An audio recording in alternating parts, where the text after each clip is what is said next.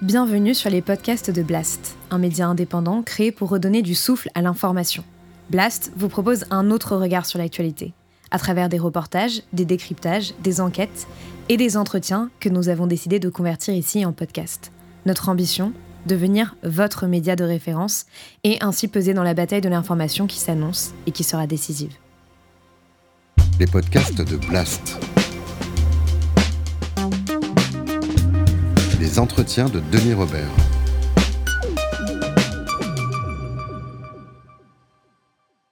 Ingrid, je suis ravi de vous recevoir. Euh, j'ai lu votre livre euh, cet été. Il s'appelle. Euh, c'est un, livre qui est sorti il y a un an, mais il est, toujours et plus que jamais d'actualité. Il s'appelle Manger du faux pour de vrai. Le, le, scandale, les scandales de la fraude alimentaire. Et c'est parfaitement édifiant. C'est-à-dire que j'étais conscient qu'on vous fait euh, qu'on nous mentait sur la qualité des produits, etc. J'étais conscient que certaines huiles d'olive étaient frelatées ou que, certains poissons avariés, on les, on les bourrait aux hormones pour nous les faire manger. Mais, mais à ce point, vous, vous, décrivez en fait une, une, industrie souterraine. Vous racontez comment euh, euh, cette, cette, malbouffe rapporte aux mafias plus d'argent que la drogue. Enfin, tout, tout dans ce livre qui est quand même assez épais euh, euh fait réfléchir et, euh, et, donc ça fait tellement réfléchir qu'en 2002 est née une, une association qui s'appelle Foodwatch après le scandale de la, la vache folle en Allemagne. Et vous, en fait, vous êtes journaliste salarié de, depuis, depuis combien de temps d'ailleurs? Depuis le bureau français qui a été créé en 2013. Depuis 2013 de cette association. Et vous enquêtez, vous, vous consacrez votre temps et votre énergie à enquêter euh, sur ces, ce problème de, agroalimentaire planétaire, sur ces sur cette industrie de la magouille et sur. Alors, ça s'appelle Manger du faux pour de vrai, parce que c'est un, assez, un titre un peu compliqué à comprendre, mais c'est assez juste quand on vous lit. En plus, en couverture, vous dessinez une pomme avec une tomate trafiquée. Enfin, c'est la main de l'homme, en fait. Hein. Le visuel, c'est la main de l'homme, en fait, qui, euh, qui est intervenu. C'est pas une pomme euh, lambda qu'on va trouver. Il faut c'est une intervention. Et c'est tout ça derrière l'enquête, c'est la main de l'homme. Ouais c'est euh, l'industrie de la fraude alimentaire qui touche absolument tous les secteurs, la, restauration, les hypermarchés, euh, l'industrie agroalimentaire, enfin, etc. Et on a l'impression que vous faites un travail de fourmi, donc c'est pour ça que je suis ravi de vous, vous avoir aujourd'hui. On, va, on, prend, on va prendre notre temps. De toute manière, c'est vraiment un sujet qui est tout le temps d'actualité. Comment Comment vous, euh, comment vous avez démarré? D'abord, c'est quoi votre parcours de journaliste et, et, comment et pourquoi vous vous rentrez dans cette, dans cette histoire de malbouffe? Bah ça, c'est le résultat de plusieurs années d'investigation. Moi, j'ai un parcours de journaliste et euh, j'ai eu l'occasion en 2012 de rencontrer le fondateur de Foodwatch, qui est un Allemand, qui était mmh. l'ancien numéro un de Greenpeace International, qui a effectivement créé Foodwatch en, en 2002. Et en fait, quand je l'ai rencontré, je me suis rendu compte que cette ONG, qui est une ONG complètement indépendante, puisque bah, c'est l'ancien numéro un de Greenpeace International. Donc, euh, l'ADN, on en a hérité, même si on est complètement indépendant, et ben, je me suis rendu compte qu'en fait, cette ONG se reposait sur le travail de journaliste, le travail euh, d'investigation en profondeur pour faire émerger des sujets. L'objectif de Foodwatch, c'est de militer pour une alimentation saine, pour la transparence, et puis aussi d'être un contre-pouvoir face aux lobbies très puissants de l'industrie agroalimentaire qui sont très opaques. Et puis, euh, bon, avec des multinationales, avec des leaders, et puis, en fait, personne pour les challenger. C'est financé comment, euh, Foodwatch? Foodwatch, c'est totalement indépendant donc on, refuse toute aide publique. On est mmh. financé uniquement par les gens qui nous, qui nous aident, qui nous supportent. Et donc c'est de gros budget quand même, puisque combien de salariés de Foodwatch en France, on est sept. On est sept. Moi, je suis la seule à faire les investigations, mais on a un responsable de campagne parce que derrière, l'objectif, c'est pas juste de sortir des informations et d'avoir des jolis articles. L'objectif, en fait, derrière, c'est de faire des, campagnes. On a une directrice et un responsable de campagne qui, euh, qui sont plutôt eux sur le créneau du coup politique, qui vont au rendez-vous et qui façonnent les campagnes. Ce qu'on veut, c'est impulser un changement qui est favorable aux citoyens et aux consommateurs versus justement la toute-puissance des, lobbies. Je ne vous connaissais pas, donc c'est une de, nos amies communes qui s'appelle, qui est Élise d'Anticor, qui m'a parlé de, vos travaux. Et c'est vrai que j'ai l'impression, mais je me trompe peut-être, que que ça traverse pas l'opinion pour l'instant. C'est-à-dire que malgré les, ce que vous dénoncez, malgré vos livres, malgré euh, ça existe, vous dites en France, ça fait presque huit ans que Foodwatch est actif. je, ne vous connaissais pas. Enfin, j'ai parlé de vous autour de moi, les gens ne connaissent pas. Donc c'est pour ça que c'est et, et, pourtant ce que vous dénoncez, ce que vous décrivez est absolument édifiant. Je ne sais pas par quel par quel bout on peut commencer. Est-ce que vous de tous les exemples pourris euh, de, tout, de, de, de, votre bouquin. Il y en a un paquet quand même. Je sais pas, on pourrait commencer quoi Par le pire, peut-être par, euh, par le ton non, l'histoire du ton en Italie, ou, enfin, ou comment la mafia euh, s'est emparée de ça. Enfin, j'aimerais un exemple concret. Il y en a plein, plein, plein. Ou, un truc plus récent que vous venez de, que vous venez de découvrir, je sais pas. D'abord, bah, je suis ravie du coup que vous, vous, nous découvriez. On a quand même 320 000 personnes qui sont abonnées à notre newsletter en France et qui du coup forment un groupe qu'on mobilise. Mm. Je reviens euh, là, légèrement sur ça. Ces, ces personnes sont, sont euh, avec nous et euh, grâce à leur présence et leur mobilisation souvent sur des pétitions pour interpeller des gens, des entreprises avec nous sur les réseaux sociaux, ils forment un poids. Et ça, c'est quand même une force qui pèse. On le voit bien quand mes collègues vont au rendez-vous politique. Quand on vient avec une pétition qui est signée par 350 000 personnes, parce qu'on en a, bah, ça fait un petit peu la différence et, et, ça peut peser. Donc, donc voilà, c'est quand même des sujets qui, euh, qui émerge de plus en plus. Et puis tout le monde mange, hein. tout le monde est concerné. Donc a priori, tout le monde est, est concerné par nos, nos, révélations, nos enquêtes, et puis le fait qu'on défende leurs intérêts. Parce que ce qu'on veut, nous, c'est un vrai changement politique. Alors après, les, les exemples les plus édifiants, bah, ça c'est vraiment très très perso. Moi, tout m'a choqué. C'est pour ça que j'ai eu du mal à, en fait, à l'origine, le livre devait être beaucoup plus fin. Mais bah j'avais énormément de mal. Et à un moment, j'ai dit à l'éditeur, écoute, j'en peux plus, c'est toi qui coupes, ah. parce que je ne sais pas. Et, et, et, finalement, il a dit, bon, allez, tout est intéressant ce que je vais faire pour que les gens se rendent compte, je vais lire les premières lignes de votre livre et après, vous, on, rentrera plus concrètement dans les, dans les sujets. Dans les sujets. Et vous démarrez comme ça. Pendant des années, j'ai fait mine d'aimer ça. J'en ai mangé de faux aliments. Chaque fois, le bruit sec de la porte du four miniature, claqué d'autorité, constituait le top départ du festin le plus improbable. Des heures durant, mon fils et plus tard ma fille se régalaient à me gaver de fenouilles vert fluo mélangées par leurs soins à des bananes peu crédibles, accompagnées de leurs infâmes fromages inodores en plastique. Les minuscules couverts étaient rouges, j'aurais dû me méfier y voir un signe. Mais mon bandit préparait le meilleur cappuccino invisible du monde. Oui, au four, tout est permis quand on a trois ans. Et ma chipie jubilait de me faire avaler ces mélanges en toc détonnant. Tout en riant de leur malice, je savais qu'il s'agissait de jouer, aucun doute là-dessus. Ce qui est frappant quand on vous lit, c'est que, et c'est ce qui est grave, c'est que sur les appellations d'origine contrôlée, on ne peut pas avoir confiance, et que le trafic vient de là, que ce soit le vin, les légumes, les poissons, la viande, enfin Tous les rayons sont concernés, toutes les catégories sociales aussi, j'insiste là-dessus, parce qu'on m'a beaucoup posé la question si on achète cher, si on achète bio, si on achète des labels de, de qualité. En fait, on n'est pas armés, vous et moi, les consommateurs, pour repérer la fraude à l'œil nu, c'est impossible en fait. Et pourtant, elle s'infiltre au vu des quantités que j'ai débusquées dans les frigos, dans les placards, c'est certain. Quoi. En fait, il faut peut-être dire si vous le permettez, en, intro, ce qu'est la fraude alimentaire, parce que vous et moi, bon, vous avez lu le livre, moi je l'écris, donc on sait très bien de quoi on parle, mais peut-être que les personnes qui nous regardent l'ignorent. La fraude alimentaire, en fait, c'est des faux aliments. Pourquoi?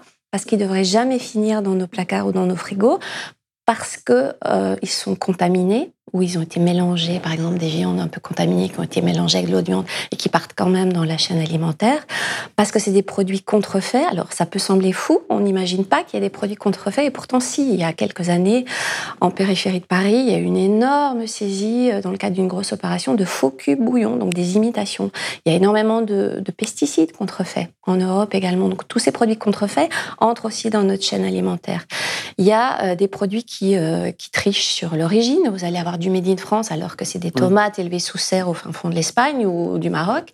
Donc l'origine, on sait que la plupart des consommateurs sont prêts hein, à mettre la main à la poche pour euh, encourager, euh, bah, c'est le fameux patriotisme économique pour, euh, pour encourager la production. Ça marche pour le vin aussi. Le vin ça marche sur le vin, ça marche aussi pas mal parce que là où il y a de l'argent à se faire, de toute façon, les fraudeurs y vont parce que c'est le premier, c'est le premier motif en fait pour, pour la fraude. Surtout ce qui est label de qualité, donc le, le faux bio. Mmh. faire passer pour bio des produits qui ne le sont pas.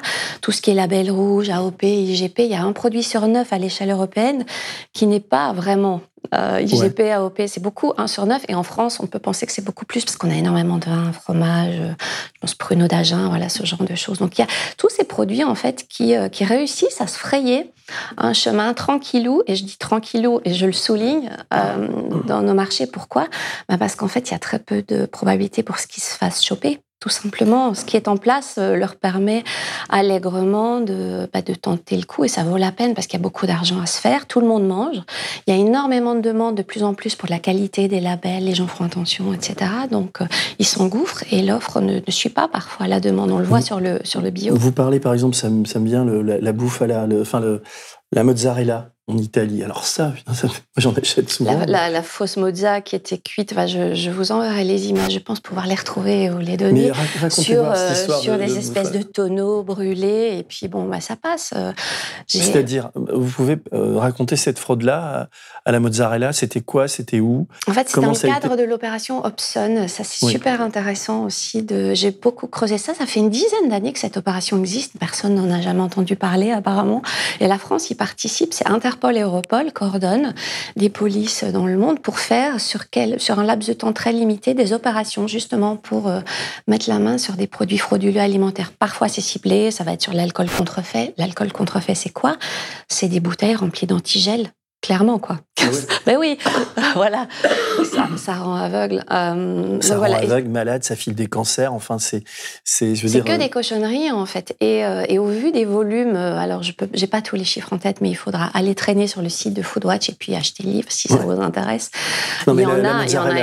la, mozzarella, elle est faite avec quoi cette mozzarella? Alors j'ai pas le détail des ingrédients, mais quand j'ai vu les images, j'étais absolument dégoûtée. Moi, j'adore cuisiner italien. C'était cette espèce de tambouille blanche qui qui, qui, cuisaient sur des espèces de, de tonneaux en fer et qu'ils asséchaient derrière des camions dans des conditions d'hygiène absolument déplorables. Et souvent, les, les images, vous n'en verrez jamais, hein, mmh. des équipes françaises impossible. Mais en Italie, en Espagne et au Danemark, ils avaient aussi même une émission télé où ils montraient ces saisies-là. C'est absolument dégoûtant en termes d'hygiène. Et parfois, c'est tellement pointu, c'est-à-dire que la fraude, elle dure depuis tellement longtemps. Ils se sont fait tellement d'argent. C'est tellement juteux ce business que vous avez des images d'industrie. Euh, je pense à une, euh, du, de l'alcool contrefait, justement. Vous voyez les images, vous avez vraiment l'impression d'être dans une vraie usine. Et vous avez les fameuses étiquettes qu'on reconnaît. Ils les ont flottées, mais aux, aux couleurs, on reconnaît le fameux whisky. Et on dirait une vraie usine. C'est énorme. Et donc, ils ont les faux bouchons, les fausses étiquettes. Et après, ça part dans le, le commerce. Et si vous êtes restaurateur et qu'on vous propose ces produits à moitié prix, ben vous les prenez en fait et très facilement ça se, comme je vous le dis, ça, ça, ça se ferait un, un, chemin quoi. Vous dites à un moment donné pour, pour, pour que les gens puissent comprendre l'ampleur du problème, c'est que pour les pour les mafias en particulier italiennes, le, le, ça, ça ce, mais c'est difficile de quantifier parce qu'évidemment on n'a pas de statistiques et de chiffres. Mais selon vous, si je vous ai bien lu, euh, l'argent de la de, de, cette bouffe trafiquée euh, que, que ça génère pour la mafia, c'est supérieur à la drogue aujourd'hui. C'est ce que les experts d'Interpol et Europol disent parce qu'en fait, euh, rien ne ressemble plus à une tomate qu'une tomate. Hmm. En fait, aux frontières, ça passe. Un paquet de cocaïne, ça se fait un peu repérer. Mais, euh, mais le, trafic de bouffe permet, euh, permet deux choses. Permet euh, par exemple, si on prend le contrôle de la logistique, je pense au fameux marché de Fondi, j'en parle dans le livre. C'est un peu l'équivalent de c'est un gros, mm. gros marché entre Rome et Naples, mm. où euh, bah, deux, deux mafias, la sicilienne et la napolitaine, la Cosa Nostra et la Camorra, étonnamment, alors que ça n'arrive jamais, ont décidé de se mettre d'accord pour prendre le contrôle de ce marché des fruits et légumes. Pourquoi? Bah, Parce que ça leur a permis de euh, mettre la main mise sur les prix des agrumes notamment, d'avoir main mise sur la logistique, c'est-à-dire qu'après ils ont des camions qui sont allés inonder toute l'Europe et alimenter peut-être nos supermarchés, qui sait. En tout cas, en Allemagne, oui, ça c'est sûr. Il y a eu énormément de collusion entre les supermarchés allemands. Avec des fruits et la frelatés Non, pas du tout. En fait, il n'y avait aucun problème avec ces fruits. Ils étaient tout à fait comestibles et, euh, et ils n'étaient pas impropres à la consommation. Mais ce que je veux vous démontrer, c'est qu'il y a un vrai business pour que des mafias s'intéressent au marché des fruits et légumes alors qu'ils ont d'autres choses à faire quand même et à se préoccuper. A priori leur vie quotidienne n'est pas euh, pas de gérer de la logistique et des fruits et légumes. C'est qu'il y avait beaucoup d'argent à se faire. Pourquoi? Parce que ces camions potentiellement peuvent aussi avoir des doubles fonds.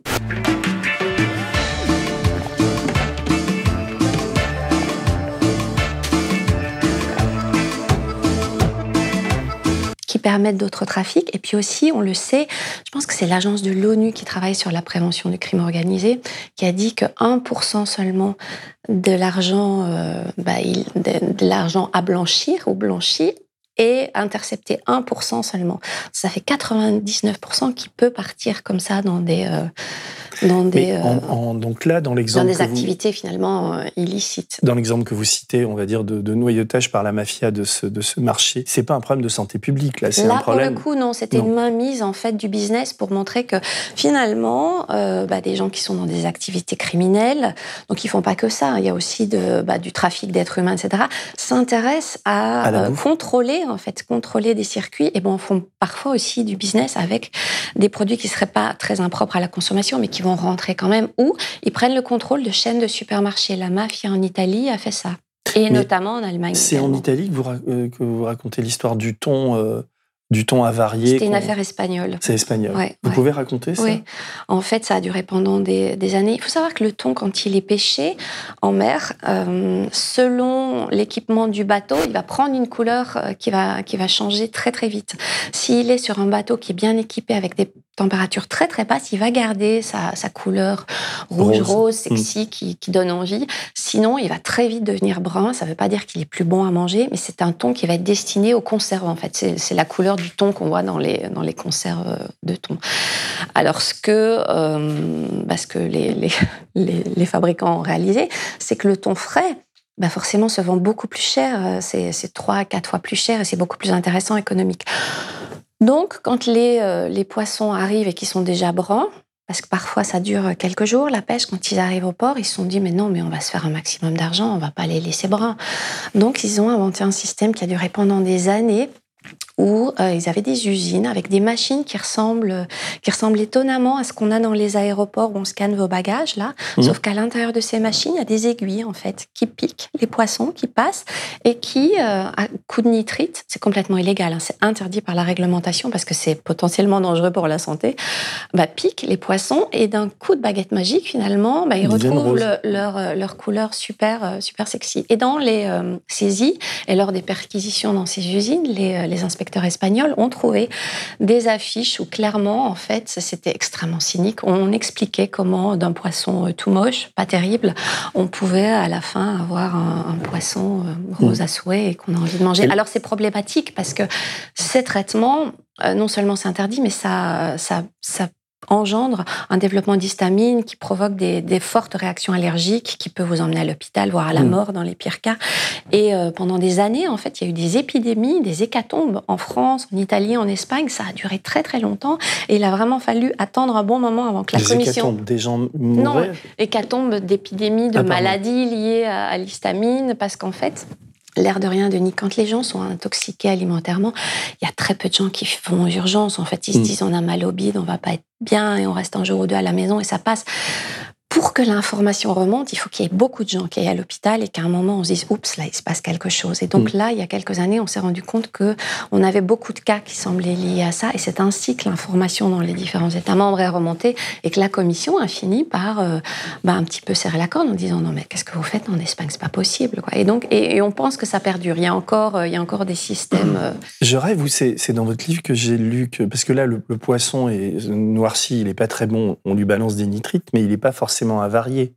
Non, il n'était pas nécessairement avarié, mais il y a aussi, dans le livre, je raconte effectivement, euh, parce qu'il y a eu des écoutes que j'ai pu lire. Euh, mm. J'ai travaillé avec des journalistes d'investigation en Espagne, qui, et j'ai pu, j'ai pu lire les écoutes. C'est absolument hallucinant parce que, en fait, l'entrepreneur euh, bah, avait des poissons effectivement avariés et les, bah, les ouvriers dans cette usine racontent que leurs mains leur brûlaient, leur piquaient tellement, ils étaient dans un état de décomposition absolument atroce. Et pourtant, au téléphone, leur boss le disait non, non, mais c'est pas grave, tu le piquer, tu coupes un petit peu les morceaux pourris et hop, ça repart. Et ça repartait en fait, ça repartait. Donc euh, c'est assez, euh, assez euh, affolant. Non seulement ça peut être vendu comme poisson frais, mais, en, mais ça c'est aussi après ça passe beaucoup mieux dans les dans les plats cuisinés, les, les paellas, ce genre Moi, ce qui m'affole, c'est les sushis. Est-ce que de temps en temps, ça finit pas dans les sushis? Quand c'est cru, ça peut Vous avez des histoires de, sushi comme ça, vous avez pu retrouver? Parce En France, non. Parce que dans les hypermarchés, il y a de plus en plus de plateaux de sushi qu'on achète. Ils sont moins bons d'ailleurs que généralement que. Et, d'ailleurs, les, Si vous regardez les thons et qu'il y a des petits trous, vous pouvez être certain qu'ils ont été piqués. Mais il faut, pour ça, il faut voir la pièce, en fait, et regarder. Euh... Oui, bien sûr. Mais on, les repère, les petits trous, ça se voit. Euh. D'accord. Et d'ailleurs, euh, puisqu'on parle des, supermarchés, y a, qu'est-ce que vous en pensez de leur, euh, de leur, de leur contrôle, de leur attitude, etc. Parce que vous les citez tous, hein, Lidl, Cora, Carrefour, enfin, vous avez la liste est longue. Est-ce, est-ce qu'ils se valent tous?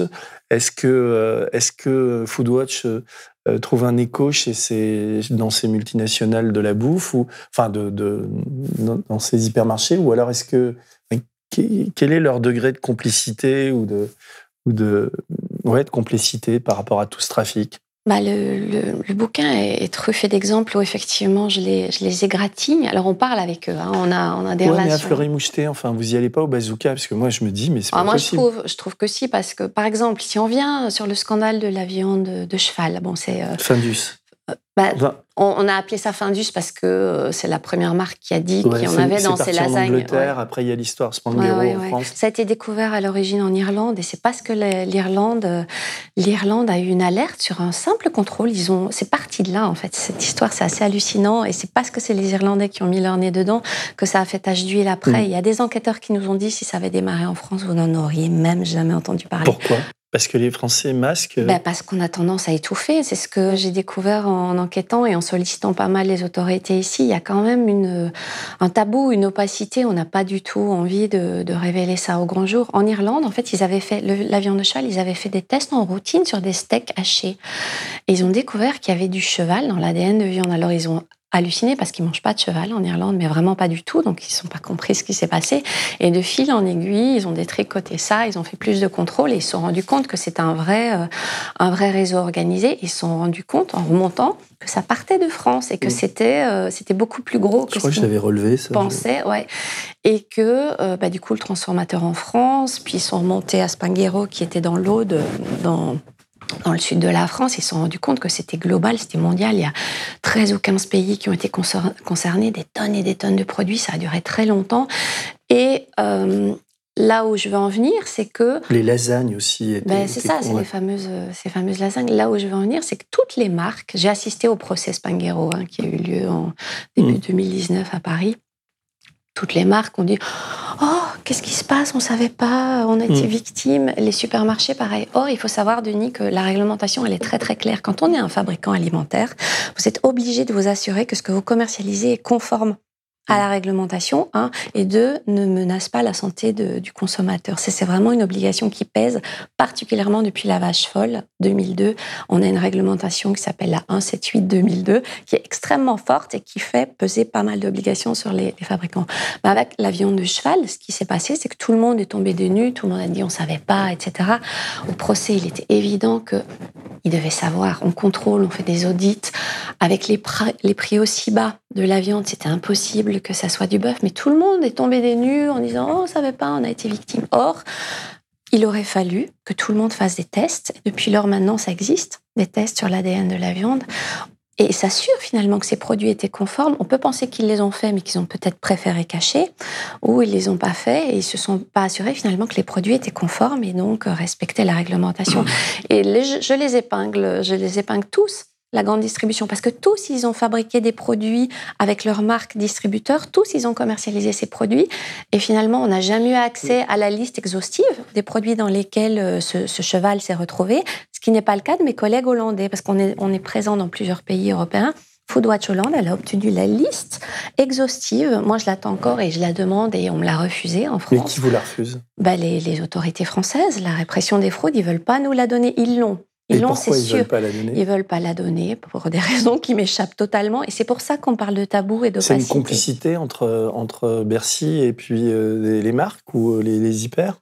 Bah, si on ne peut pas parler de complicité, en tout cas, on peut parler de, complaisance. Ils n'ont pas envie, en fait, d'égratigner. Ils n'ont mm. pas envie d'égratigner l'industrie agroalimentaire. Or, nous, il nous semble que pour redorer la confiance des consommateurs, qui est quand même très mal en point hein, depuis, euh, depuis différents scandales. Ceci dit, on est dans, dans des tels rythmes de consommation que et, puis le comment dire le bio, vous le savez très bien, c'est assez cher, sauf si on, consomme local. Enfin bon, ce qui est une, autre question, mais là c'est sûr que quand on lit votre bouquin et, je me suis posé aussi la question. Là, vous parlez de la viande, c'est vrai qu'en faisant des, des, recherches ADN, on arrive à savoir si effectivement euh, euh, on, peut contrôler, mais ça coûte assez cher de, faire ces recherches ADN d'une manière un peu systématique. Mais il y a des produits, en vous lisant, je me suis dit, mais comment, par exemple, euh, je pense à l'huile d'olive, par exemple, qui est trafiquée, euh, comment, est-ce que c'est facile à, à, démontrer que l'huile d'olive est impropre à la consommation? Parce qu'au goût, il y, en a qui ont, enfin, les, goûts sont assez différents, mais on peut, on peut comment dire, les, les hyper ou les contrôleurs dans les hypermarchés peuvent être réellement trompés par, par un certain type de produits il y, a, des produits qui sont plutôt indécelables ou pas enfin, je, comment Sur l'huile d'olive, il y a différents types de fraudes. Hein. Il y a, mm. euh, je le raconte, il y a la fameuse mm. huile de tournesol hein, qui coûte en euros le litre mm. et qui, une fois teintée avec la chlorophylle, se transforme de manière magique en huile d'olive qui est vendue dix fois plus cher. Et elle va pas être impropre à la consommation, mais c'est juste que vous êtes complètement trompé en fait. C'est complètement illégal de vous vendre un produit qui, qui et vous, quand vous goûtez, on, mais moi j'ai pas goûté cette fameuse. Parce que je me dis, mais comment on peut, enfin, en même temps, c'est de l'huile, quoi. Enfin, elle est verte, donc. Oui, vous n'allez pas en mourir, mais c'est juste que vous avez payé 10 euros pour une huile d'olive qui n'en est pas. Donc là, c'est quand même une, fraude assez conséquente. Et là, pour le coup, c'était un gros réseau euh, criminel qui avait été démantelé. Ça durait. Je sais pas si c'était mafieux, mais c'est criminel, c'est-à-dire qu'il y a une vraie intention de nuire de toute façon, avec des réseaux organisés, avec des complicités. Puis c'est transfrontalier. Et puis on le sait, il y a des pays où, bah, en fait, il n'y a pas, il a pas vraiment d'unité dédiée au contrôle de tout ça.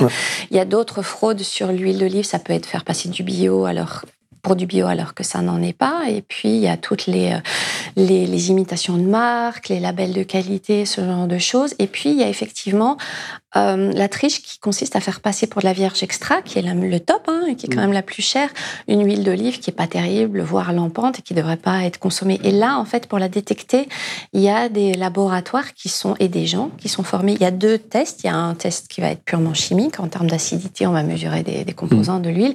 Et puis, c'est le goût. Et c'est vraiment ces deux, ces deux tests qui vont permettre de définir euh, la triche sur, euh, sur l'huile. Et ce qui se passe dans ces cas-là, Denis, c'est qu'en imaginant qu'on découvre que les huiles, euh, bah, finalement, elles n'étaient pas si bio, ce qui va se passer pour nous, citoyens, et ça c'est quand même important, et c'est, ce que je vais mettre en, lumière dans, dans, le bouquin, c'est que tout ça va être très opaque pour nous. Ce qui va se passer, c'est que les, soit les huiles d'olive qui étaient censées être bio sont déclassées et repassent en conventionnel, donc ni vu ni connu, mais elles restent sur le marché, soit elles vont être retirées en catégorie mini du rayon et on n'en saura jamais rien en fait parce que comme il n'y a pas un dommage potentiel, un risque pour la santé, en fait tout ça est géré et la plupart du temps les fraudes sont gérées comme ça de manière opaque en interne par les industriels. Aujourd'hui, si un industriel détecte une fraude, parce que je suis pas en train de dire la thèse de mon livre, c'est pas de dire tous les industriels sont des grands méchants et fraudent allègrement et attention, attention, parce qu'ils peuvent aussi être victimes sur leur chaîne d'approvisionnement, surtout quand les chaînes sont longues et qu'il y a différentes ingrédients. je vous coupe, mais une seconde, mais ils auraient plutôt un intérêt à collaborer. Moi, je suis Michel-Édouard Leclerc. D'ailleurs, si tu m'entends, Michel-Édouard, je, je, vous inviterai à. Un, vous êtes un label de qualité pour, pour, pour l'hypermarché qui signe un, un deal, enfin, un, contrat avec vous en disant voilà, tous nos produits sont. Bah, après, ça vous demanderait plein de boulot sans doute, mais je veux dire, ils ont un intérêt surtout aujourd'hui où euh, s'ils se prennent un shitstorm à cause d'une d'une affaire Findus, etc., ça peut couler des, des, des, filières entières. Donc, ils auraient plutôt intérêt de, de collaborer avec Foodwatch. Or, on a quand même l'impression que pour tous ces industriels, vous êtes une emmerdeuse, quoi. Vous particulièrement et, Foodwatch derrière vous. Mm. Non? Effectivement, en fait. Euh, mais je pense pas qu'il faudrait qu'ils collaborent nécessairement avec nous. Même déjà avec les autorités, ça serait top. J'ai été pas mal dans des conférences pour professionnels. Il y a une vraie hantise du prochain scandale qui va leur tomber sur le, le coin de la figure. Pour l'instant, ils réussissent à gérer. Il y en a. Hein. Je parle, je parle de pommes euh, qui étaient enfin qui étaient pourries à la patuline, mais qui sont quand même rentrées dans des compotes, dans des jus. C'est une, une bactérie en fait qui fait que bah, le produit était complètement impropre et devait pas être consommé. Donc il y en a eu plein récemment et on les sent fébriles dans, ces, euh, dans ces conférences. Mais aujourd'hui, euh, il n'y a pas d'obligation pour les industriels, quand ils ont repéré une fraude sur leur chaîne, d'informer les autorités. ça, pour nous, c'est scandaleux. Et j'ai parlé à un nombre d'experts partout en Europe, dans des unités qui travaillent sur ça, qui enquêtent sur, euh, sur les fraudes alimentaires, pas en France, pas, pas trop, un petit peu, mais pas trop. des équipes pluridisciplinaires qui disent, mais le problème, c'est que c'est gros, qui savent en fait où est la fraude, comment elle se développe, qui sont les acteurs, d'où ça part, en fait, ils remontent pas l'information aux autorités. Et nous, ça nous aiderait à cartographier. Parce que le souci qu'on a avec cette fraude, c'est qu'on est un peu en mode pompier. C'est-à-dire qu'on va agir une fois que ça se passe, mais on n'a pas fait la prévention. Et dans les pays où il y a des vraies unités dédiées, je pense à, l'Irlande, le Danemark, l'Angleterre, un peu plus l'Italie. Dans les, dans les pays où on, s'en soucie, on cartographie à l'avance, on prévient. En Italie, si vous avez une mauvaise saison des pluies, ils savent à la louche dire bon, la récolte des olives ou du vin, ça va frauder là, parce que les volumes, ça va pas coller avec les prix. Et ils savent en fait, ils savent anticiper. Quand euh, quand il y a des problèmes sur la. Ils font venir du vin d'ailleurs. De... C'est ça, ils font, ou ils font des mélanges, ou ils déclarent pas. Oui, oui, oui, hmm. c'est ça. Et donc tout, ça permettrait aux autorités de bien faire le job, de cartographier, d'avoir des systèmes de prévention et peut-être aussi bah, de collaborer. Mais en fait, ce qui se passe, c'est que bah, les, des grandes marques bah, développent leurs petits labos de leur côté, gardent les infos pour eux et essayent de, gérer ça au mieux. Mais effectivement, ils ont peur du, prochain scandale. Tout à l'heure, vous avez parlé de la pomme. J'aime bien avoir des exemples concrets. Avec une pomme pourrie par une bactérie, donc qui, qui, qui d'aspect ressemble pas à une autre pomme ou, elle est et c'est à l'intérieur. Enfin, comment d'une mauvaise pomme on fait une bonne pomme? Là, visiblement, c'était un problème de. Je crois que les pommes se faisaient passer pour bio, me semble-t-il. Et puis, en vrai, elles n'étaient pas européennes. Je crois qu'elles venaient de Serbie ou quelque chose comme ça. Et puis, elles étaient, euh, elles étaient, euh, bah, elles étaient bien attaquées par la patuline, donc elles ne devaient pas être commercialisées et mangées. Et c'est, ça a duré pendant des années avant que ce réseau soit démantelé avec des quantités folles. Donc, des fabricants français ont, ont, ont eu recours à cette, à cette matière première pour les compotes, pour les confitures, etc. Donc, c'est parti, euh, c'est parti dans la chaîne alimentaire. Mais vous et moi, on n'en a jamais rien su parce que aujourd'hui on est dans une situation où on nous donne pas les infos sur les marques, les, les, euh, les fabricants qui trichent. par exemple, moi qui je ma compote de pommes, euh, je peux citer la marque. Hein, je, prends Andros par exemple, c'est une grosse grosse compagnie. Est-ce que avec une compagnie comme ça, pour une histoire comme celle-là, est-ce que vous avez des contacts? Est-ce que parce que là, je parlais des hypermarchés tout à l'heure, mais avec ce genre de, multinationales ou de grosses boîtes, est-ce que vous, vous collaborez? Est-ce qu'ils sont un peu transparents ou est-ce que non, mais en fait, toutes les marques euh, ont peur du risque réputationnel. En fait, mm. euh, j'insiste sur le livre que c'est pas nécessairement une volonté pour eux de tricher, mais ce qui se passe, c'est qu'ils n'ont pas l'obligation de s'assurer qu'ils sont blindés contre la fraude. Aujourd'hui, on a dans l'alimentation ce qu'on appelle le pack hygiène. Il y a une obligation pour les fabricants alimentaires de s'assurer d'un certain nombre de choses mm. pour que ce qui rentre dans la chaîne alimentaire, hygiéniquement, soit irréprochable mm. sur le nettoyage de l'usine, sur les produits, etc. Sur la fraude, il n'y a rien, en fait. Il n'y a pas un pack fraude. Je vais, je vais vous lire encore, parce que c'est un passage intéressant, c'est au début de votre livre. Vous donnez les, les, les, 10 bonnes raisons de frauder, quoi. Mm. Alors, la, première, c'est parce que c'est rentable, évidemment, là, pas du gain. Là, en vous lisant, on comprend qu'il y a beaucoup de pognon à se faire. La seconde, c'est parce qu'on a le champ libre. Alors, pourquoi se gêner? La troisième raison, c'est parce que parce que c'est plus fort que tout la récidive. Donc, c'est une fois que ça a marché une fois, on se dit putain, ça, ça donc il y a ça, bah, le, ouais, le fameux trader hollandais qui était impliqué dans l'affaire Spanghero, la viande de cheval, en fait, euh, ça fait des années qu'il trichait, en fait, et qu'on le savait, hein, qui, euh, qui magouillait avec le mm. cheval.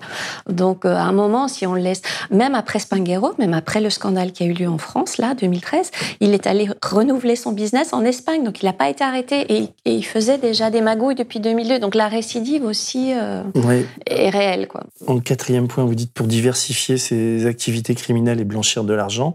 En cinquième point, parce que les catastrophes naturelles et le climat impactent sur l'offre et sur la demande. Donc il y a une sorte de pénurie qui est palliée par ces types de fraudes.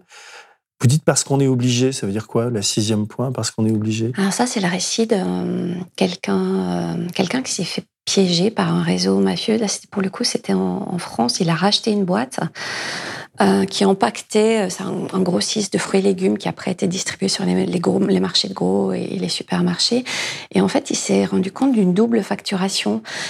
Il ne pouvait pas fournir à ses clients la qualité que ses clients commandaient, mais les clients s'en foutaient en fait. Ils voulaient quand même qu'ils mettent les bonnes étiquettes qui vont bien pour qu'ils puissent vendre cher et que sur les factures apparaisse ça. Et il s'est rendu compte en fait qu'il y avait un vrai trafic, que ça durait depuis des années, et lui, il n'était pas du tout à l'aise avec ça. Et puis surtout, en fait, il s'est aperçu quand il envoyait des mails, il se faisait insulter, il pouvait pas y avoir de traces, avec des labels de qualité, des choses qui inspiraient confiance. En fait, on lui demandait de tricher clairement. Et tous ces, tous ces euh, clients ses, interlocuteurs, lui demandaient de, bah, de fermer les yeux et, de, collaborer à la fraude. Et donc, euh, je comprends. Et donc, il a été un peu obligé, c'est-à-dire que tout un temps, il l'a fait parce qu'il venait de racheter la boîte. Il s'est dit, mais qu'est-ce qui se passe ici? Je vais plus avoir un rond si je dis non. Mais il était très très mal. Il a fini par collaborer avec les autorités en expliquant euh, qu'il s'est fait, euh, il s'est fait piéger dans un réseau mafieux. Et ce qu'il m'a raconté, c'est que les autorités étaient très très contentes d'avoir eu un peu des remontées d'infos parce que ça fait des années qu'ils essayaient de le coincer et de comprendre. Et ils ont réussi à démanteler le alors, c'est pas fini, je crois. Ça doit encore être jugé, c'est ce que j'écris. Mais ouais, ouais, ils ont mis la main sur des, euh, données. En septième point, vous dites parce qu'on se croit au-dessus des lois.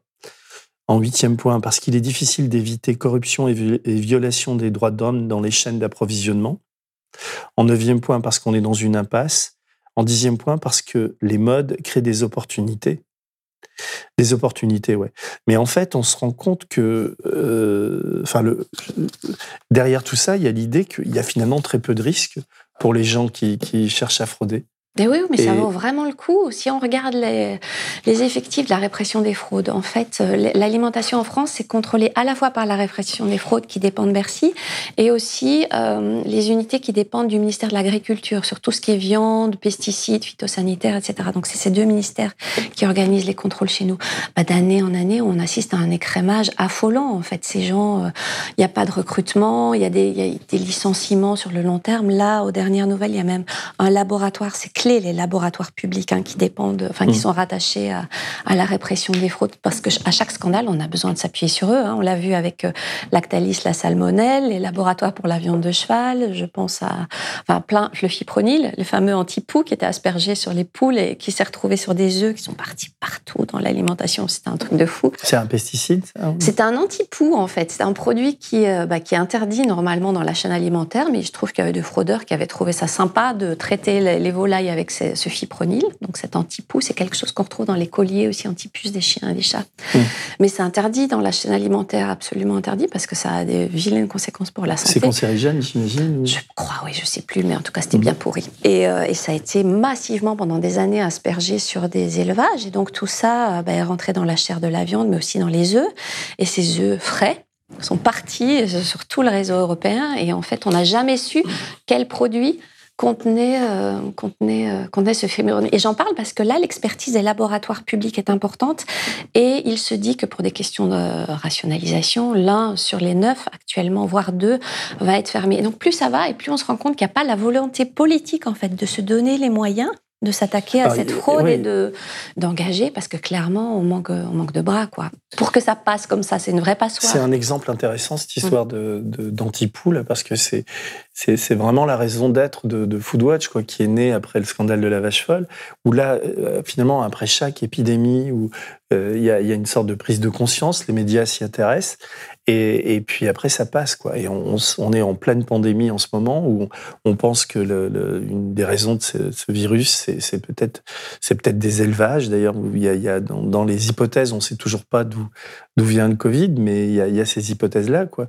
Et, finalement, si la bouffe était mieux contrôlée, si je veux dire, on, serait plus sûr de nous et on, aurait plus de chances d'écarter ces risques d'épidémie, non?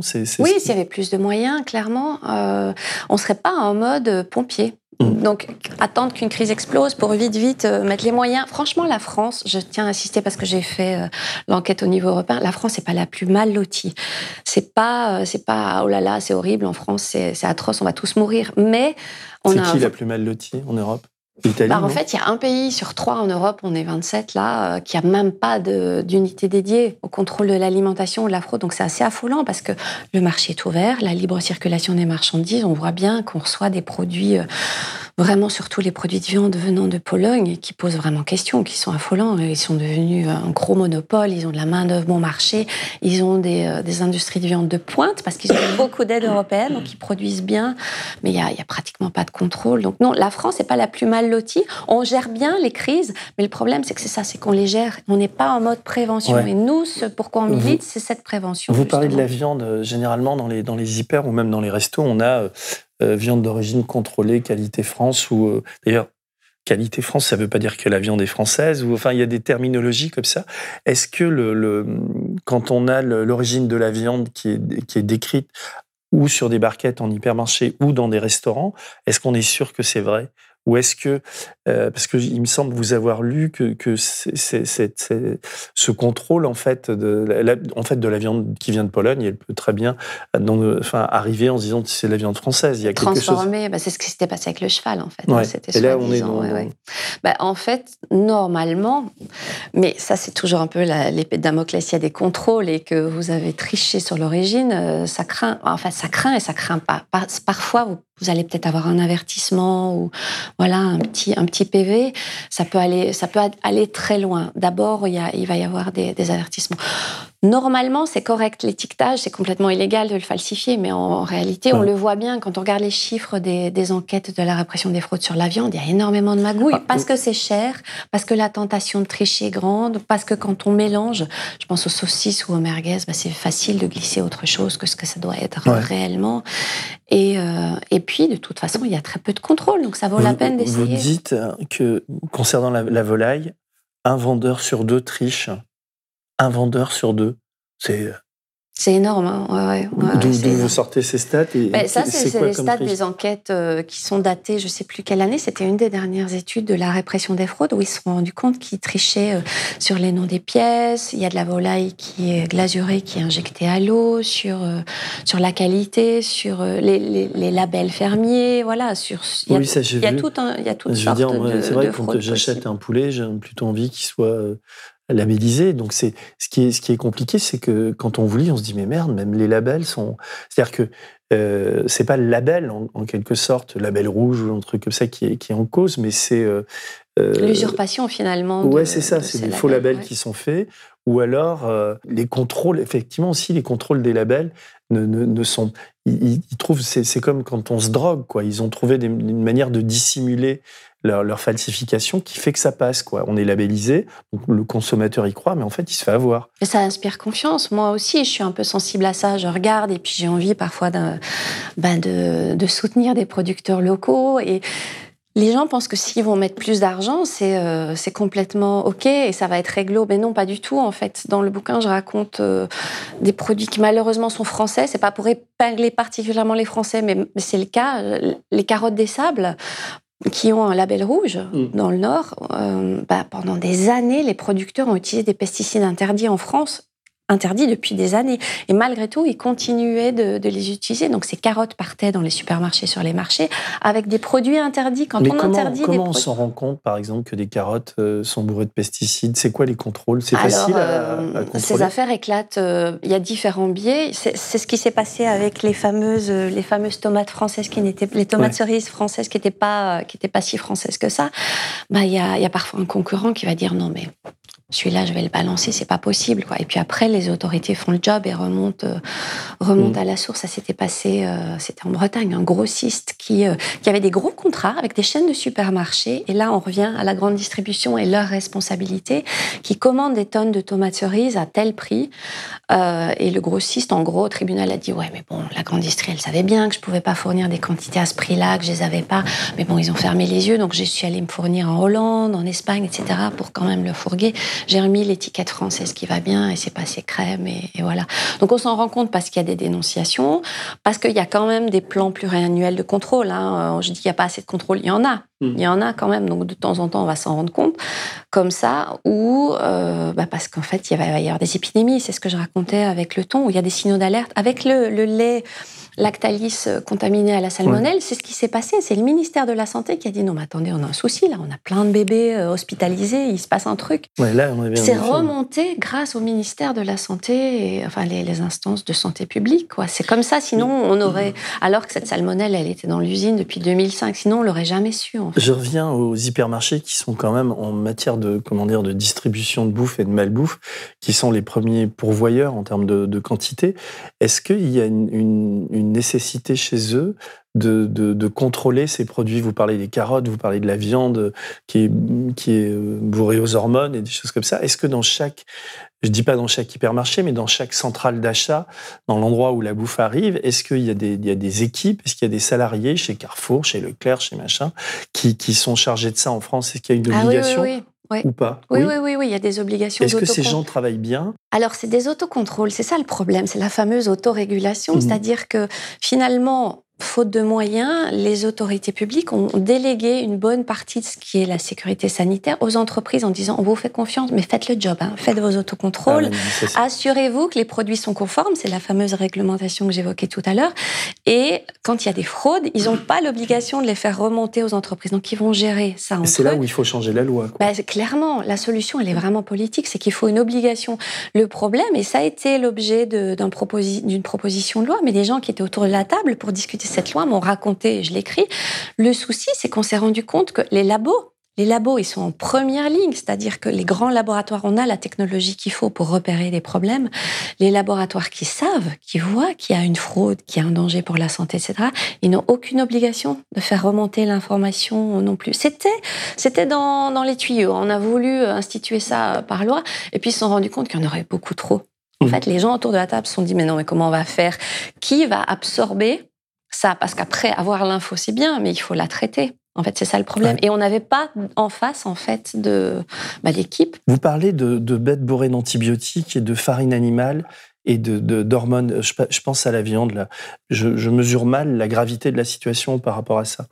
Entre les, les farines animales, les, hormones, euh, donc c'est au niveau de l'élevage, et les, les, bêtes qui sont bourrées d'antibiotiques, tout ça c'est interdit. Mais qui, qui, pratique ça? Est-ce que ce sont les éleveurs? Est-ce que ce sont des, des groupes mafieux qui, qui, s'immiscent dans la chaîne alimentaire, on va dire?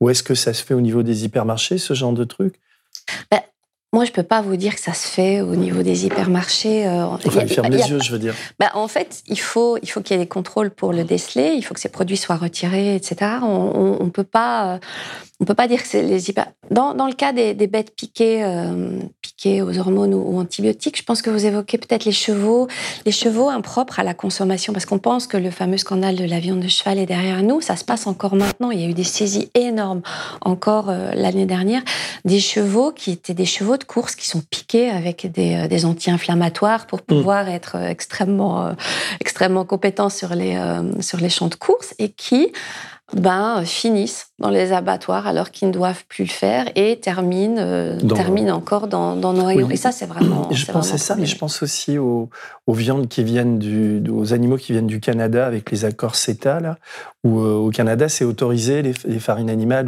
J'espère ne pas me mmh. tromper en disant ça.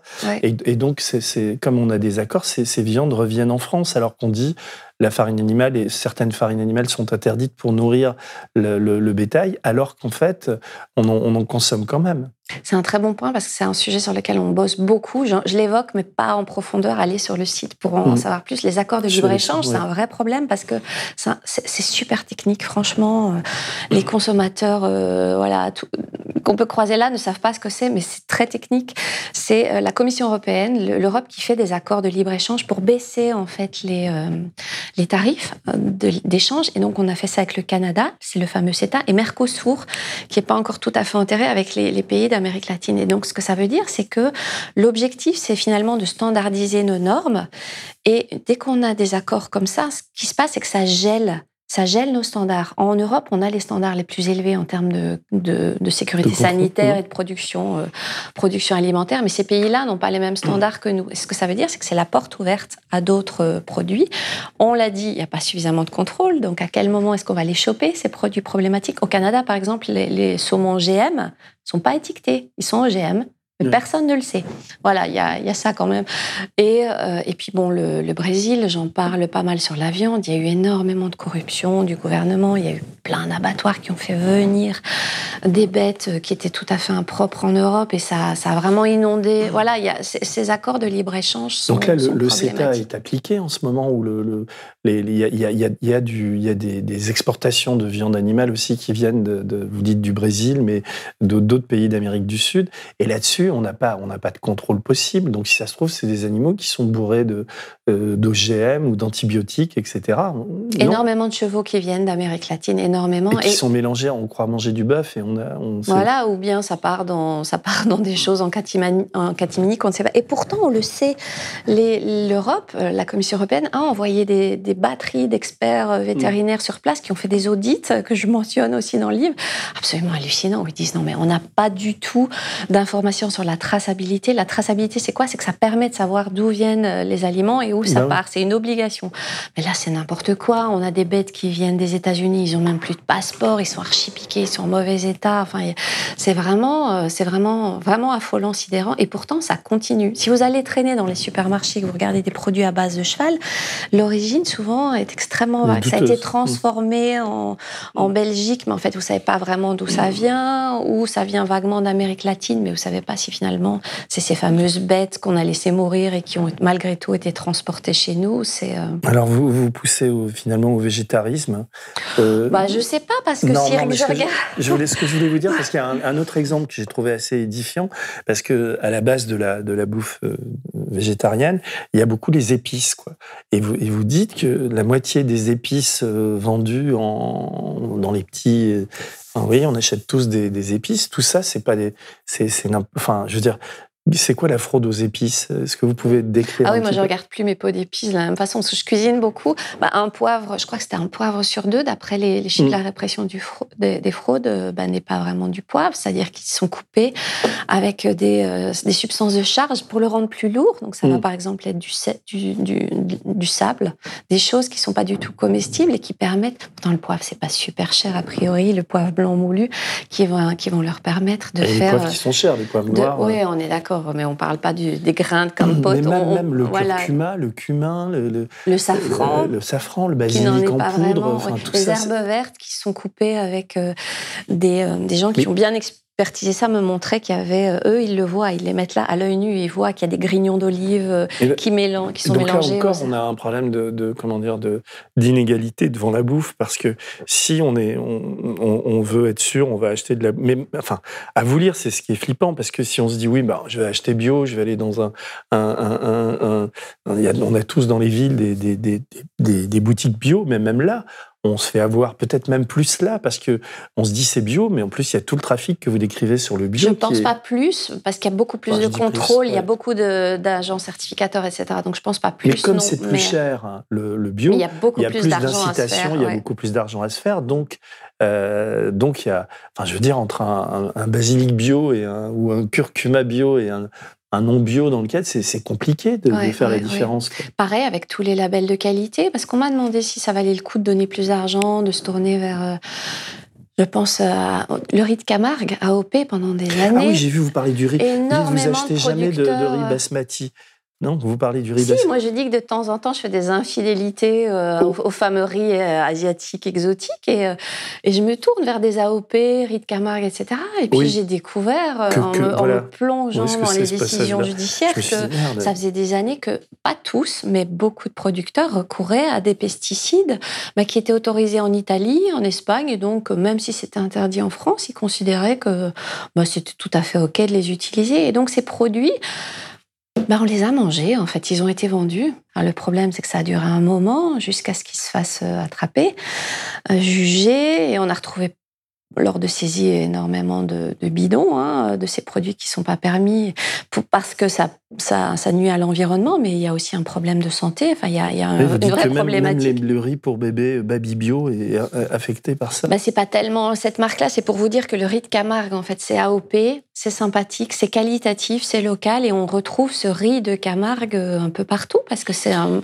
un produit labellisé en quel, lequel moi j'avais j'avais confiance. Alors maintenant, bon voilà, ils ont été arrêtés, jugés, etc. Et est-ce que euh, ce- je pointe du doigt cette affaire, mais j'ai aussi parlé quand même avec les fédérations qui défendent les producteurs locaux, etc. Et ce qu'ils m'ont expliqué, c'est qu'ils s'étaient sentis lâchés par, euh, par les aides, qu'ils ont du mal à joindre les deux bouts. Donc en fait, ils ont fini par craquer et à faire des choses illégales. Souvent, les fraudeurs, ils, ils craquent euh, bah, pour des raisons financières en se disant c'est comme ça qu'ils vont, euh, qu'ils vont s'en sortir. Et, euh, et voilà, c'était la, la, on va encore prendre un exemple parce qu'il est édifiant et on va, on va arriver aux solutions. euh, Enfin, je voudrais qu'on parle un peu des, des solutions. C'est le miel. Il y a, il y a- on achète du miel qui, qui n'a rien à voir avec les abeilles. Vous- comment c'est possible? Ouais, j'ai. euh, bah, je crois que c'est 43% du miel qui n'en est pas vraiment, euh, d'après les chiffres de la répression du fraude. Non, c'est c'est hallucinant, c'est beaucoup. Hein. Ouais, c'est beaucoup. Mais là aussi, il y a différents types de fraudes. Il y a, euh, vous allez acheter du riz corse et en fait, c'est un mélange de riz qui vient d'ailleurs.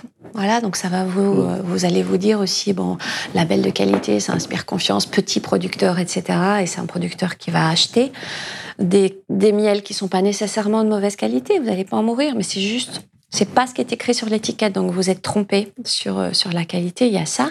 Et puis il y a tous ces miels. En fait, il y a une énorme demande. Bon, avec les catombes qu'on voit sur les, les abeilles, l'offre ne, ne, suit plus. en comment, fait, la demande... comment on fabrique du miel sans miel? C'est bah, Avec des sucres, avec des, euh, toutes sortes, toutes sortes d'adjuvants. Christophe Brousset, qui est un ancien trader de l'agroalimentaire, qui lui partait en fait partout dans le monde pour acheter des produits bon marché pour des grandes marques, mais aussi la grande distribution, m'a raconté qu'il avait vu en fait ces usines à faux miel en, Chine qui sont absolument bluffantes et là où ils sont très malins et ça c'est Interpol et, Europol le disent, ils le disent, ils le disent, ils le répètent. En fait, les fraudeurs ils ont toujours un coup d'avance, ils savent comment, s'il y a des tests, ils, vont, ils risquent de se faire choper. Donc, en fait, ils savent ce qu'ils doivent mettre dans les, euh, les produits pour contourner euh, bah, les, les, tests en laboratoire. Et en Chine, ils sont très malins pour ça. C'est qu'ils ont développé des substances où, finalement, ils ne se font pas griller et les, et les, et les faux miels réussissent à pénétrer. Bon, dans des conditions parfois d'hygiène absolument atroces, ils me le racontent dans le livre. Mais comme il faut du volume et que les supermarchés, finalement, tout ce qu'ils veulent, c'est le prix clairement, Christophe Brosset raconte, bah, il, fermait, les yeux. C'était impossible d'avoir du vrai miel à ce prix-là. Mais moi, bon, j'étais mandatée par telle marque, tel supermarché pour ramener X tonnes de miel.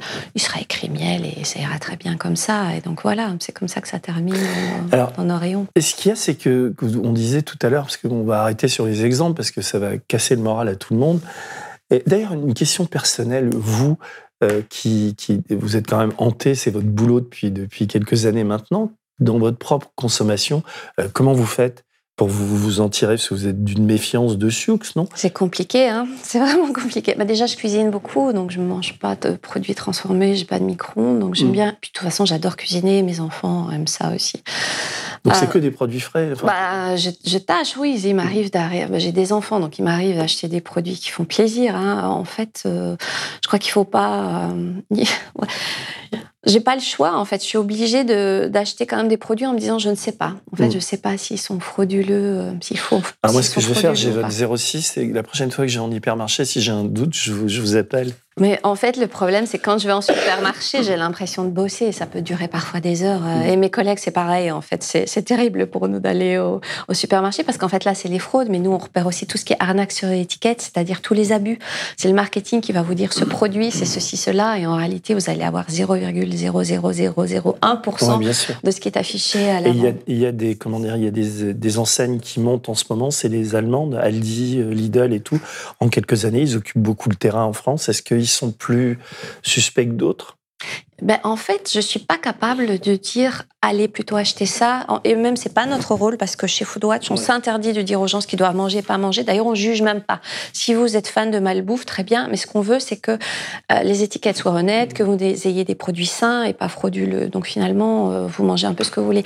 Il n'y a pas de marque meilleure que d'autres. J'ai pas, on, on s'amuse pas nous à faire des comparatifs et des, des, classements. Donc je peux pas. Je suis désolée, mais je peux pas vous dire. Non, non, mais là, allez-y les yeux fermés et là, méfiez-vous. Je tiens quand même à dire que le low cost, ça ne veut pas dire euh, synonyme de pauvre qualité. Hein. J'en parle en fait euh, des, labels de qualité, des marques chères, des, des champagnes qui n'en sont pas. Enfin, mm. c'est pas parce qu'on achète cher et chic et des grandes marques qu'on peut avoir confiance, les yeux fermés. Ah pas, du tout. Hein. Vous citez mon, copain Roberto Saviano à la fin, euh, et je voudrais qu'on en arrive au, pour finir cet entretien démoralisant cet entretien. non, non il y a des solutions, on va en parler. non, non, voilà, les solutions. Alors lui, il dit, bah, c'est là où on peut responsabiliser les gens qui nous, qui nous écoutent et qui nous, qui nous regardent.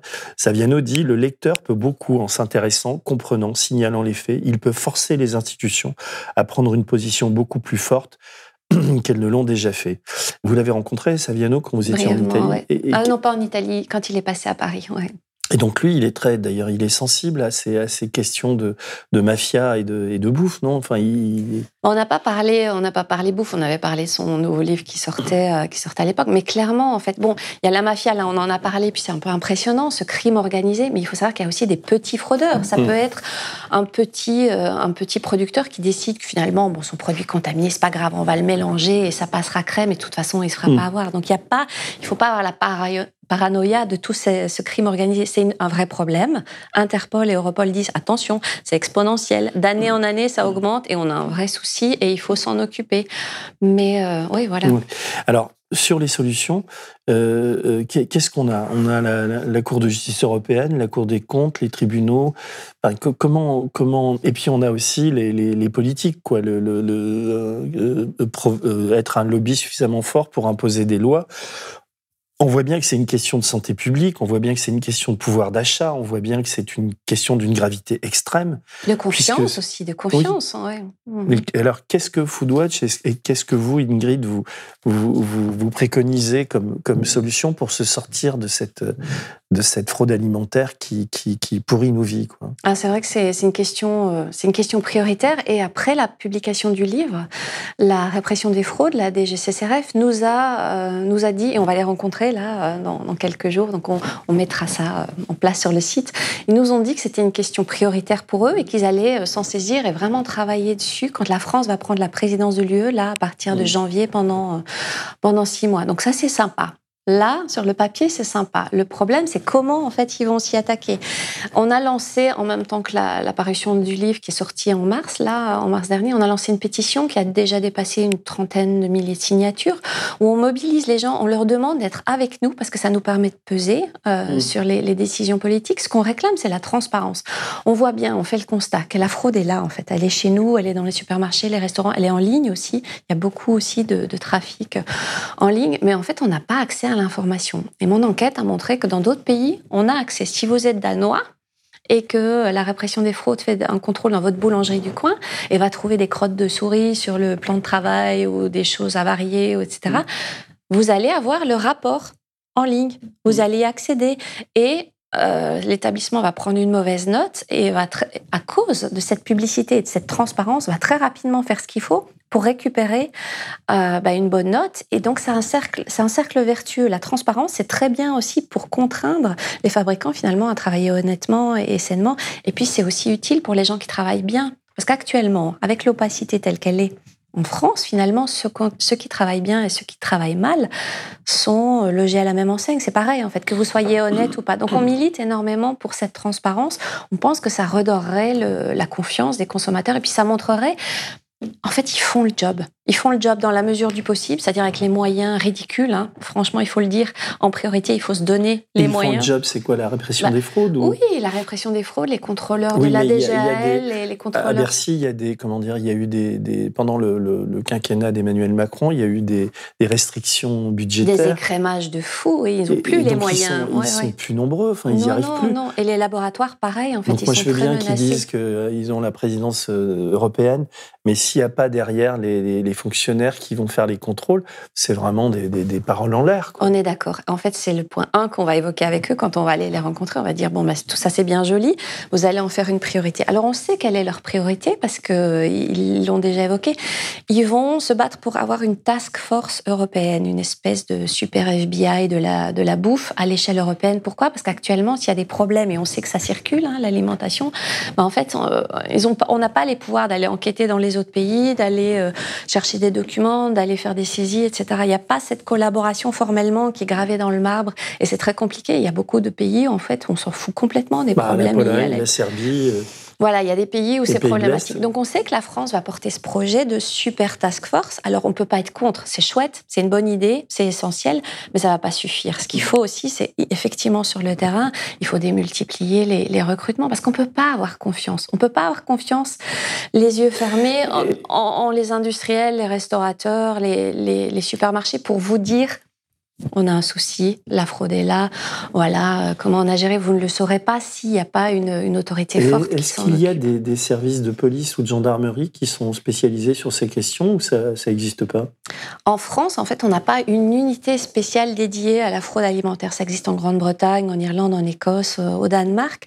En France, on n'a pas d'équipe pluridisciplinaire. Et j'insiste sur le pluridisciplinaire parce qu'en fait, la fraude alimentaire touche à un paquet de choses. Ça peut être le recours à des, à des, à des sans-papiers pour récolter vos raisins. Ça peut être. Ah oui, il y a des, pages édifiantes là-dessus sur les pauvres migrants qui, sur les fruits et légumes qui sont payés. Enfin, ça participe d'ailleurs de la fraude alimentaire, quoi bah euh, c'est une info à laquelle vous n'avez jamais accès. Cette semaine, Europol a communiqué à ce sujet. Ils ont fait une grosse opération européenne, mais il n'y a rien dans les médias français ni sur les sites officiels français. Je crois qu'il y a à peu près 100, 100 personnes qui ont été victimes d'exploitation sur, euh, sur des vignobles en France. Il y a eu, je ne sais pas combien d'arrestations, ouais, près de 100 victimes d'exploitation dans les vignobles français et aussi en Italie et en Espagne. C'est quoi ces victimes? Bah, Des victimes d'exploitation, des travailleurs, euh, des travailleurs qui, qui étaient là pour récolter mais sans papier, illégaux, enfin une grosse opération. Et là, c'était euh, c'était tout récent. Donc, ce qui veut dire aussi qu'on consomme ces produits et on ne sait pas en fait que ces grandes marques, ces grands fabricants finalement ont recours à des pratiques euh, des pratiques illégales. Donc, solution. Si on en vient aux solutions, un, la transparence. Clairement, ça serait vertueux, à la fois pour ceux qui bossent bien et pas, et parce que nous, on a le droit de savoir. Mm. Moi, je voudrais savoir hein, si mm. j'en ai mangé, si j'en ai donné à mes enfants et où je dois faire attention. Je trouve qu'on a le droit de savoir et c'est possible. La Cour de justice de l'Union européenne a déjà statué sur ça, c'est possible, c'est pas interdit. Si les États membres veulent le faire, et ça se passe ailleurs en Europe, on peut le faire. C'est juste un choix politique. Donc il y a une volonté finalement de verrouiller ou de pas trop lever le, mmh. couvercle de la marmite et de, gérer ça mmh. Bien, mais gérer, c'est-à-dire pas de prévention. Donc il y a aussi tout le plan de prévention. On voudrait qu'il y ait des obligations euh, aussi sur les entreprises. Comme il y a un pack hygiène, il faudrait qu'il y ait un pack fraude en fait, où ils doivent donner des garanties qu'ils ont mis en place, en fait, mis en place des garde-fous pour être mmh. sûr que les produits frauduleux n'entrent pas dans leur chaîne et qui est derrière, du coup, des vérifications. Et qui dit vérification dit potentiellement sanctions. Mais tout ça, on n'a pas. On n'a pas ça en France. Il faut aussi un système qui permet aux lanceurs d'alerte d'alerter les autorités. Moi, j'ai recueilli pas mal de témoignages de lanceurs d'alerte, de gens qui disaient, mais si on avait ce système, moi, j'en peux plus, je me regarde pas dans le miroir, j'ai quelque chose là que je veux faire remonter qui menace la santé publique et il n'y a pas de canal pour ça, avec aucune garantie que ces alertes seraient traitées en France. Donc, il faut, il faut organiser. Bah, c'est la loi sur les lanceurs d'alerte qui a du mal à passer. Il y a une maison des lanceurs d'alerte. Je sais, on en fait partie. Ah avec Foodwatch, on fait partie de, de, la maison des lanceurs d'alerte, mais la directive n'est toujours pas transposée en France. Donc, ça, c'est un vrai problème. La France est super en retard sur ça. Et donc, il faut, il faut mettre en place des choses. Il suffira pas d'avoir des lanceurs d'alerte. Il faut aussi s'assurer du traitement et, que ça aille jusqu'au bout. Mais comment on va faire si on n'a pas les équipes pour? Donc, il faut vraiment, euh, il faut vraiment s'emparer de ça. Et des obligations pour les industriels, pour les laboratoires, de faire remonter aux autorités. Parce que pour l'instant, c'est bien commode de ne pas savoir finalement. Ça permet de ne pas avoir à, à les traiter. Donc voilà, nous, ce qu'on voudrait, c'est avoir le soutien des gens qui viennent signer la pétition. Et puis surtout, on va bousculer les autorités en disant, bon, vous voulez en faire une priorité, parlons-en. Avec quels moyens, quel agenda, quelle stratégie est-ce qu'on va vraiment avoir un système préventif? Est-ce que la Cour de justice européenne est, équipée? Enfin, est-ce qu'il y a des, exemples d'affaires qui peuvent aller jusque-là ou pas? En fait, l'arrêt auquel je fais référence, euh, et que je mentionne dans le livre, c'était en Allemagne, c'est organisé par Länder. Donc finalement, ils, décident un petit peu euh, chacun dans leur coin. Il y a une autorité qui avait décidé de balancer tout. Les noms, enfin, il y avait eu des problèmes. Et donc l'entreprise n'était pas super contente pour son risque réputationnel. Elle était allée aux juridictions allemandes. Et après seulement, on peut aller à la Cour de justice de l'Union européenne qui avait donné raison. Qui avait donné, oui, il y a une jurisprudence qui, avait donné raison à Länder en disant, ben, vous avez tout à fait bien fait les, mm. citoyens ont le droit d'être informés. Et vous, vous enquêtez sur quoi en ce moment? Vous êtes sur quel euh, une, encore un autre bouquin ou euh, pour Foodwatch, vous, vous êtes sur quoi? Oh mais on a plein, on a plein d'enquêtes, on a plein d'enquêtes. Ce qui nous préoccupe beaucoup en ce moment, euh, c'est ce qui se passe avec le lobby des, des fabricants charcutiers et traiteurs contre contre une action qu'on monte, qu'on a montée avec la Ligue contre le cancer et Yuka sur les nitrites ajoutés dans la viande. Vous savez que ça favorise un certain nombre de cancers. Malheureusement, ces additifs, c'est très controversé. On veut les faire arrêter, on veut les faire interdire. Il y a un projet de loi qui est sur la table et qui va être discuté début 2022. Et les lobbies, ce sont euh, donc Yuka est avec nous, donc ça a eu un impact parce que ça informe les gens des risques potentiels pour la santé. Quand vous scannez un produit, du coup, vous avez l'info en disant bon, celui-là, ça craint un ah, peu. Yuka, ça vous aide d'ailleurs. Cette application, elle est bénéfique pour ça. bah, ça donne l'information Mm. directe, ouais, ouais, ouais. Et, euh, et donc les, euh, les, les lobbies charcutiers sont pas d'accord, même si la FICT, ça s'appelle euh, Fédération des, des charcutiers traiteurs, euh, englobe pas mal de fabricants qui fabriquent du sang nitrite. Ils sont quand même allés devant les tribunaux, le tribunal du Ouais, commerce. pour vous empêcher de. Pas nous. Nous, on n'est pas attaqués parce qu'on est une, une ONG, une association, mais euh, ils ont attaqué Yuka, qui est une entreprise, pour dire non, mais vous allez arrêter d'informer les gens. Vous nuisez à notre business, on veut continuer de produire nos produits, à la fois du sang nitrite et du nitrite, et vous n'allez pas nous pourrir la vie. En fait, ils préfèrent étouffer et bâillonner l'information que euh, bah, de se remettre en question, alors que le sens de l'histoire, c'est ça. On- On va essayer, nous, à Blast, c'est une de mes idées depuis le début, de créer un, un poste de journaliste, euh, ou de, de- en tout cas de sortir des, des enquêtes consommation. Quoi. Mais pour ça, il nous faut, il nous faut des moyens. D'ailleurs, j'en appelle d'ailleurs aux gens qui nous regardent. Si on, pour produire ce genre d'émission, pour, nous, on ne vit que de, de- des dons et des abonnements. C'est 5 euros par. Et c'est défiscalisé, c'est 5 euros par mois défiscalisé. Donc j'invite les gens à, à s'abonner à Blast et à nous, à nous soutenir pour qu'on puisse continuer à, à pouvoir vous inviter, à vous donner la parole, parce que c'est vrai que vous vous vous affrontez à des, à des démons et, et nous aussi quoi. Donc, euh, mais il y a comme une évidence à, à travailler ensemble. Et si on veut vous lire, il faut aller sur le site de, de Foodwatch parce que vous, le, produit ouais. de vos enquêtes, c'est c'est là-dessus que vous le publiez. Bon, ça, hein. c'est une enquête au long cours, donc vous la retrouverez pas toute sur le site. Vous retrouverez Non, non, quelques éléments. Mais, mais là, euh, par exemple, ce sur ouais. quoi vous travaillez, ce- vous On parlez a de la... plein de campagnes, ouais, ouais, Mm. on a, mais c'est souvent justement pour, euh, pour aller tacler et dénoncer les pratiques des lobbies. En fait, les, les citoyens ne sont pas informés de ces Non, pratiques abusives, de ces magouilles, de comment on essaye de vous la Bah, faire à l'envers. J'espère qu'on comment dire qu'on les aura un peu éclairés euh, aujourd'hui. En tout cas, je vous remercie beau- beaucoup et euh, on peut se donner rendez-vous peut-être dans je sais pas dans un an pour voir comment ça évolue. quoi. Avec plaisir. Merci beaucoup Ingrid. Merci. Au revoir. Si vous avez aimé ce podcast, s'il vous a été utile, n'oubliez pas de nous mettre des étoiles ou de le partager autour de vous ou sur vos réseaux sociaux. Blast est un média indépendant, et si tous nos contenus sont en libre accès, c'est grâce au soutien financier de nos blasters et abonnés. Pour nous soutenir, faire un don unique ou mensuel, rendez-vous sur blast-info.fr slash soutenir. Blast, c'est Blast, c'est aussi une web télé disponible sur YouTube et Peertube et présente sur tous les réseaux sociaux. Alors suivez-nous pour ne rien rater de nos contenus et abonnez-vous à notre chaîne YouTube.